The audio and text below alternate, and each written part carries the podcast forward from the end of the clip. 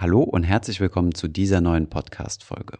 In dieser Folge geht es einmal um das Thema Mitarbeiteraktien bzw. Belegschaftsaktien. Das sind Aktien, die könnt ihr von eurem Arbeitgeber geschenkt bekommen bzw. zu vergünstigten Konditionen beziehen, wenn euer Arbeitgeber eine Aktiengesellschaft ist. Typische Unternehmen, die zum Beispiel Mitarbeiteraktien herausgeben, waren zum Beispiel teilweise die Deutsche Bank, Daimler, RWE, Amazon und ähm, ja, auch im amerikanischen Bereich ist es relativ üblich, Mitarbeiter- bzw. Belegschaftsaktien zu vergeben. Auch ich persönlich habe Mitarbeiteraktien von meinem vorherigen Arbeitgeber bekommen. Welche Erfahrungen ich damit gemacht habe, das erfahrt ihr dann im Podcast ähm, will ich jetzt nicht zu viel von erzählen. In dieser Folge sprechen wir darüber, was Mitarbeiteraktien überhaupt sind, ob es sich lohnt, solche zu beziehen, also ob man dieses Angebot vom Arbeitgeber nutzen sollte oder eher nicht und wie sich das Ganze steuerlich auswirkt. Außerdem haben wir uns auch Strategien angeschaut, wie man am besten mit Mitarbeiteraktien umgeht. Viel Spaß bei dieser Folge.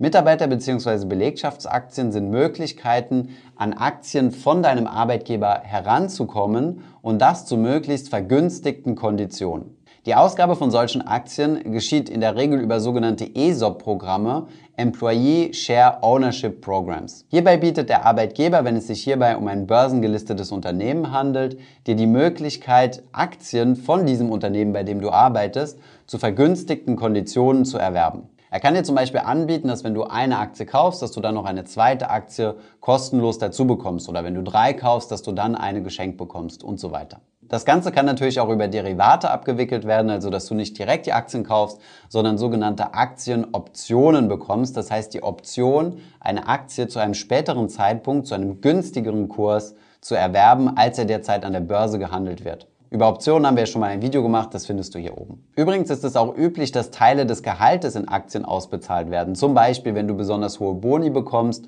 oder halt, wenn du irgendwie in der Management-Etage bist, dann wird auch häufig, um die Interessen der Firma mit deinen auf eine Linie zu bringen, ein Teil des Gehaltes in Aktien bezahlt. Diese Mitarbeiteraktien bekommst du aber nicht einfach so, sondern es gibt immer gewisse Bedingungen, an die das Ganze geknüpft ist. Diese Bedingungen variieren genauso wie die Vergünstigungen, die dir das Unternehmen anbietet. In der Regel geht der vergünstigte Aktienbezug mit einer Mindesthaltedauer einher. Das bedeutet, du kannst diese Aktien zwar vergünstigt kaufen, musst sie aber eine gewisse Anzahl an Jahren in deinem Depot behalten, bevor du sie dann verkaufst. Außerdem kann es auch eine Bedingung sein, dass du mindestens schon x Jahre, zum Beispiel ein Jahr Mitarbeiter im Unternehmen bist, bevor du Anrecht auf dieses Share-Programm hast. Sobald dann die sogenannte Vesting-Periode abgelaufen ist, das ist nichts anderes als die Haltefrist mit gewissen Klauseln, die zum Beispiel besagen können, dass du so und so lange noch Mitarbeiter sein musst. Sobald diese Periode also abgelaufen ist, kannst du deine Anteile dann problemlos verkaufen, beziehungsweise wenn du Optionen hast, deine Optionen ausführen.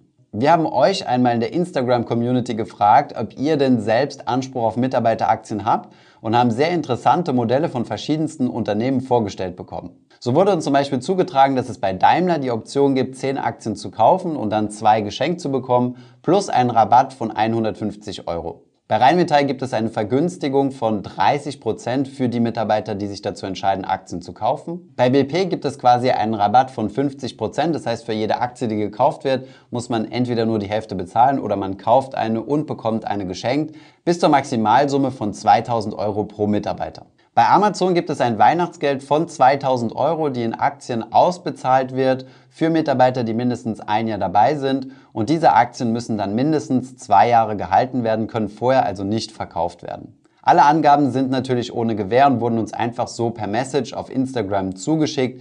Die Konditionen können sich natürlich von Jahr zu Jahr verändern. Und es ging mir hier hauptsächlich darum, einfach mal zu zeigen, wie solche Mitarbeiteraktienprogramme denn grundsätzlich strukturiert sein können.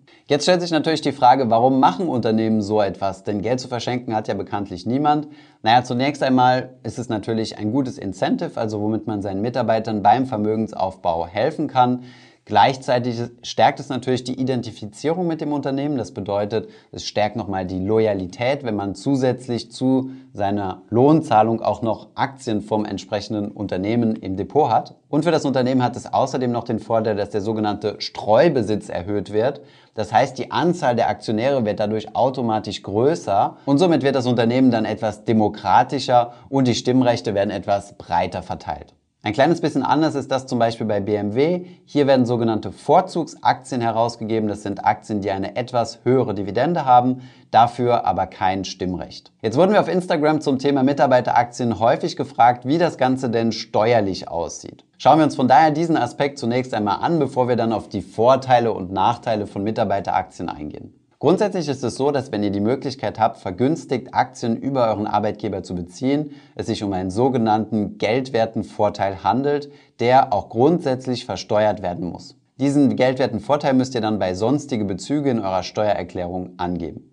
Jetzt ist es aber so, dass es auch hier einen Steuerfreibetrag gibt, nämlich von 360 Euro pro Jahr. Das bedeutet, dieses Geschenk bis zu 360 Euro pro Jahr könnt ihr steuerfrei beziehen. Angenommen, euer Arbeitgeber bietet euch zum Beispiel die Möglichkeit an, Aktien zu 30% Rabatt zu beziehen, dann könntet ihr bis zu 1200 Euro an Aktien kaufen. 840 Euro würdet ihr eigenes Geld investieren und 360 Euro würdet ihr quasi von eurem Arbeitgeber geschenkt bekommen, also genau den Steuerfreibetrag. Alles darüber hinaus müsstet ihr dann, wie gesagt, als geldwerten Vorteil mit eurem Einkommenssteuersatz versteuern. Diese 1200 beziehen sich natürlich jetzt nur auf den Fall, dass ihr 30% Rabatt bekommt.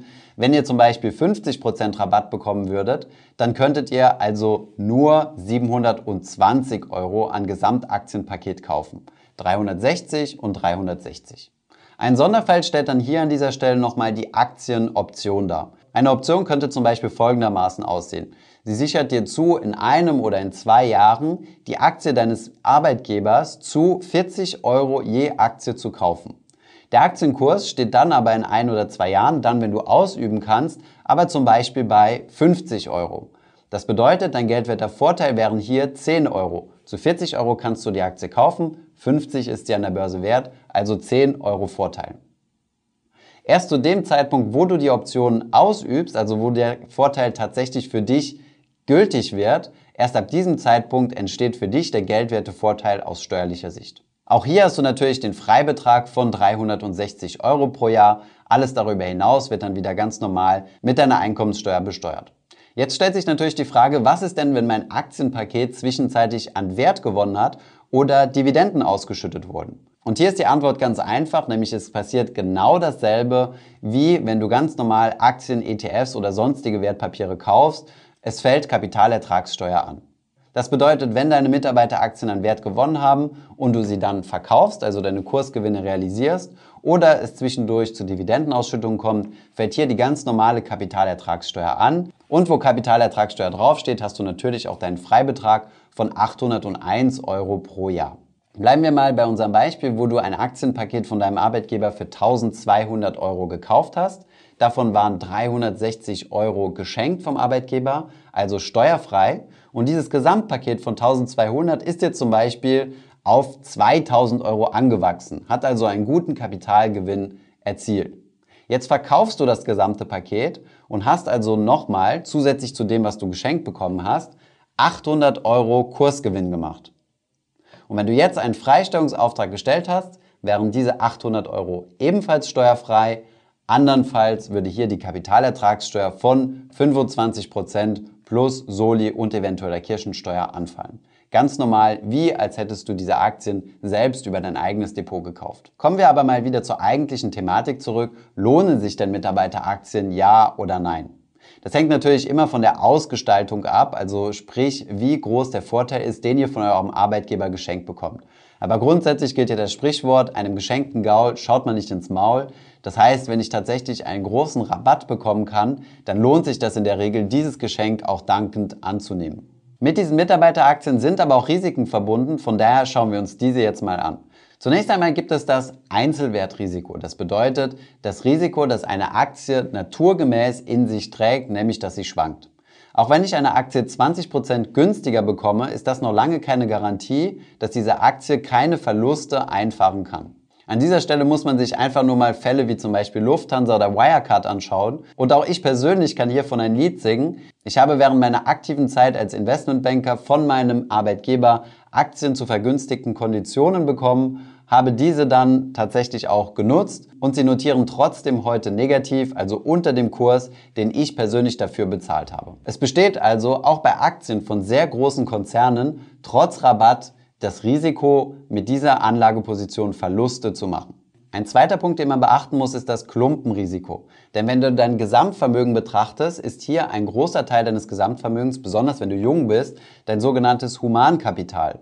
Das bedeutet der Barwert deiner gesamten zukünftig zu erwartenden Erträge bzw. Einnahmen. Und hier spielt dein Arbeitgeber natürlich in deinem Humankapital schon eine sehr, sehr große Rolle. Wenn dazu noch in deinem Vermögensaufbau ebenfalls sehr viele Mitarbeiteraktien drin sind, ist sowohl dein Humankapital als auch dein Vermögen sehr stark an ein einziges Unternehmen gebunden, also du hast ein sehr großes Klumpenrisiko. Ein klassisches Beispiel wäre hier zum Beispiel die Deutsche Bank, bei der man ebenfalls in der Vergangenheit immer mal wieder Mitarbeiteraktien beziehen konnte und bei denen hochrangige Manager auch einen sehr großen Teil ihres Gehaltes in Aktien ausbezahlt bekommen. Gleichzeitig die Bank aber auch massiven Jobabbau betrieben hat, sieht man einfach in diesem Fall, dass hier die Korrelation zwischen Jobverlust und Aktienkursrutsch eine stark negative Spirale nach unten befeuern können. Das Unternehmen braucht also überhaupt nicht pleite zu gehen, sondern es reicht einfach eine Kombination zwischen fallenden Aktienkurs und potenziellem persönlichem Jobverlust. Dieses Risiko sollte man deswegen reduzieren, indem du nach deiner Haltefrist, also dann, wenn du die Möglichkeit hast, deine Mitarbeiteraktien zu verkaufen, diese idealerweise auch verkaufen solltest und auf ein deutlich breiter gestreutes Portfolio setzen solltest. Das Stichwort lautet hier Diversifikation. Ein weiteres Risiko bei Mitarbeiteraktien ist die sogenannte Kontrollillusion. Das ist eine psychologische Falle, bei der du denkst, dass du ja kein Unternehmen so gut kennst wie das Unternehmen, in dem du selbst arbeitest und dass es deswegen sinnvoll ist, von diesem Unternehmen Aktien zu halten. Es handelt sich hierbei um eine Kontrollillusion, wie viele Fälle zeigen. Die allerwenigsten Mitarbeiter in einem Unternehmen wissen tatsächlich alles über ein Unternehmen und sind besser informiert, als sie es zum Beispiel bei anderen Unternehmen über öffentlich zugängliche Informationen wären. Ein letzter Punkt, auf den du achten solltest, sind die Depotführungsgebühren. Viele Unternehmen stellen ihre Mitarbeiteraktien auf ein gewisses Depot bei einer Bank, mit dem sie eine Kooperation haben. Du kannst sie also nicht in dein eigenes Wertpapierdepot einlagern. Einige Unternehmen wie zum Beispiel die RWE übernehmen aber die Depotführungsgebühren für solche Mitarbeiteraktiendepots. Bleibt uns abschließend jetzt nur die Frage zu klären, was tun? Mitarbeiteraktien nutzen, ja oder nein? Pauschal lässt sich das natürlich nicht beantworten, aber die grobe Richtlinie sollte sein, ja, nutzen, denn häufig gibt es attraktive Konditionen, zu denen man einfach Schnäppchen ergattern kann. Auf der anderen Seite sollte man sie dann aber nach der Haltedauer auch wieder verkaufen, um das Klumpenrisiko zu reduzieren. Tatsächlich sind solche Mitarbeiteraktienprogramme in der Regel auch immer stark eingeschränkt vom Volumen her. Man kann also nicht sein gesamtes Vermögen hier rein investieren und das ist auch gut so. Ich hoffe, diese Podcast-Folge hat dir gefallen. Wenn ja, dann zöger doch nicht in deinem Umfeld über diesen Podcast zu sprechen, bei Freunden und Bekannten. Ich denke, es gibt auch in deinem Umfeld viele Menschen, die sich für das Thema finanzielle Bildung interessieren oder interessieren sollten. Wenn du auf iTunes bist, würden wir uns auch freuen, wenn du uns eine positive Bewertung dalässt. Das hilft uns, den Podcast noch einfacher auffindbar zu machen. Alle wichtigen Links und Verweise findest du wie immer in den Show Notes zu diesem Podcast. Vielen Dank fürs Zuhören und bis zum nächsten Mal.